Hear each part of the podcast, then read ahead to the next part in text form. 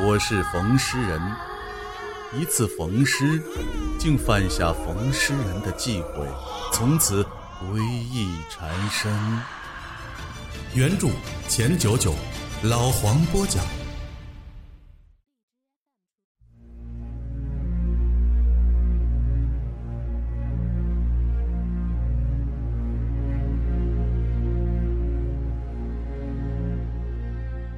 我叫李道云，今年二十二岁，父母早亡，我一直是跟着爷爷生活。就在我十九岁的时候，爷爷也因病去世了，从此我便成了孤儿。爷爷死前的叮嘱，让我放弃了上学，回到了老家农村，继承了祖业。只是我家这个所谓的祖业，远远没有想象中的那么富贵，而是一种特殊的职业——缝尸匠。缝尸匠，江湖人称修面人，是替那些惨遭横祸死去、尸体不全的人修补尸体的。诡异的行业，往往便会遇到诡异的事情。在我成为缝师匠的前两年，倒是一切平安，并没有遇到什么灵异的问题。可就在这一年，因为一次缝尸，却让我卷入了一场诡异的生死局中。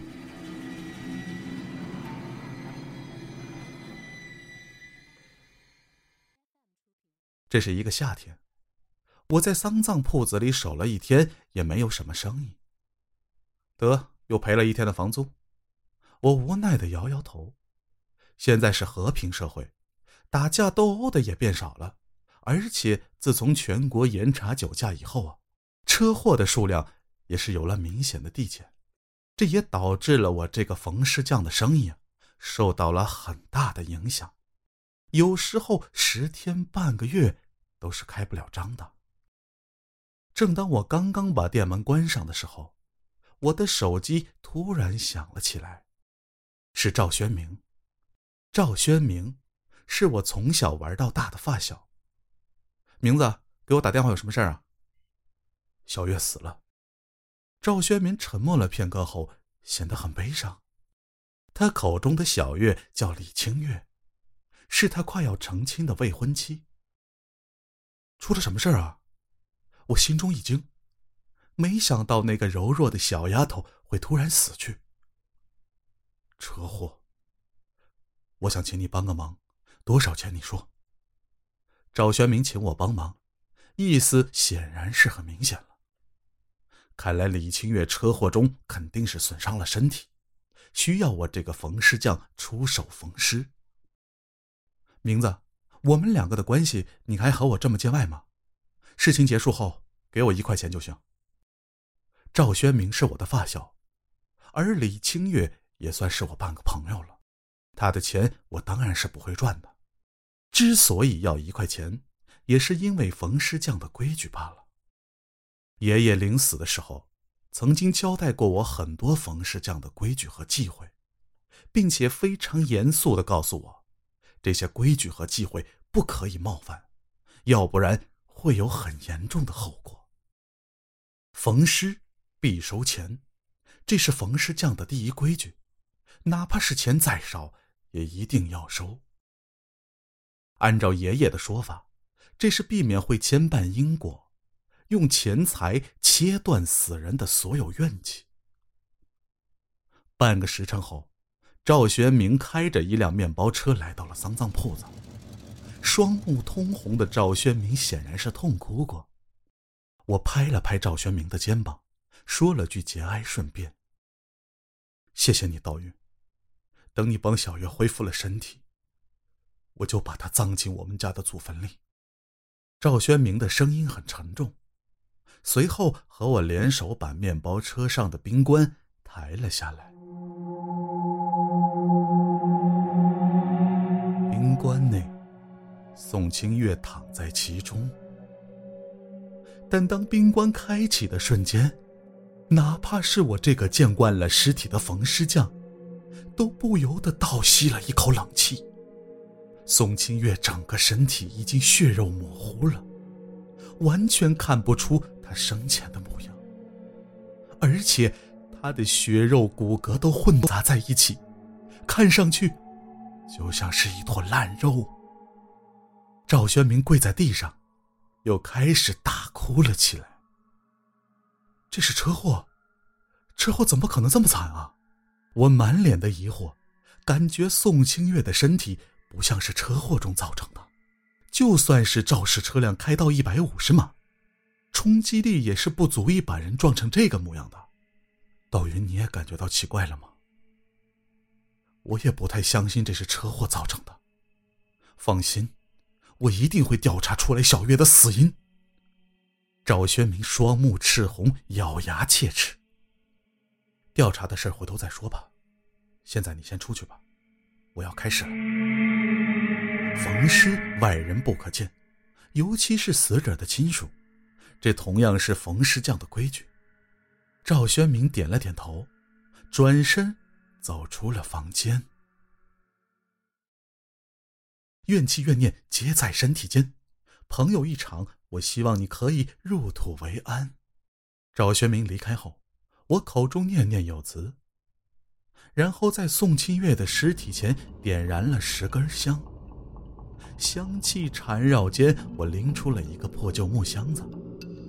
箱子里有缝尸用的工具，还有缝尸需要的材料：黄鼠狼皮、蛇皮线、陶土，这是缝尸最常用的三样东西。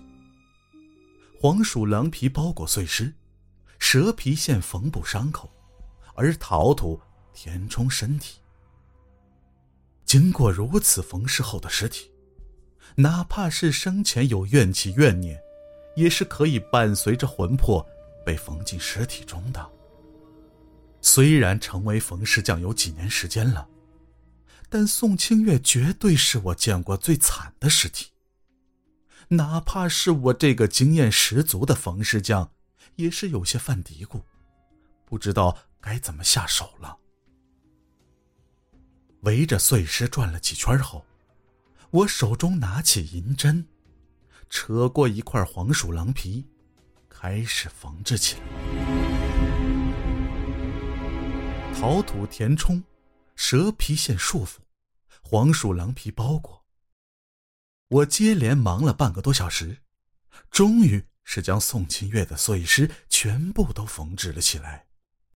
这时候。宋清月看上去有了人形的模样，除了身体上那些针线缝合过的痕迹外，已经是看不出之前碎尸的惨状了。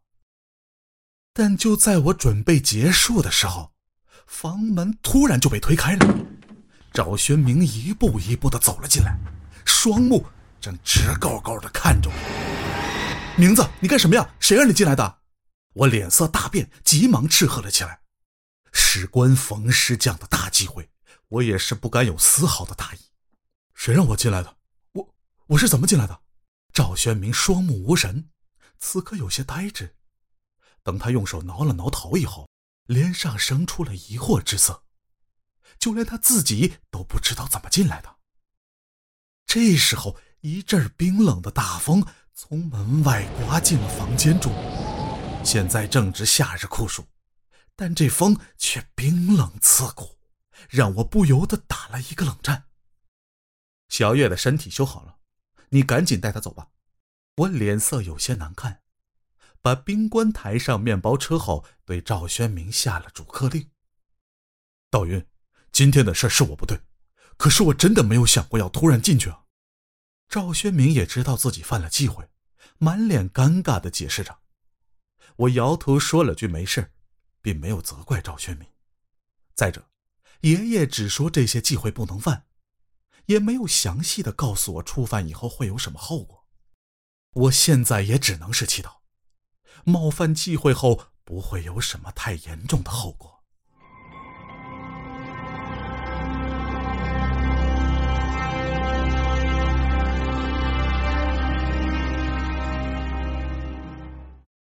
刚才您收听的是。山村冯师匠第一集。如果喜欢，请关注收藏。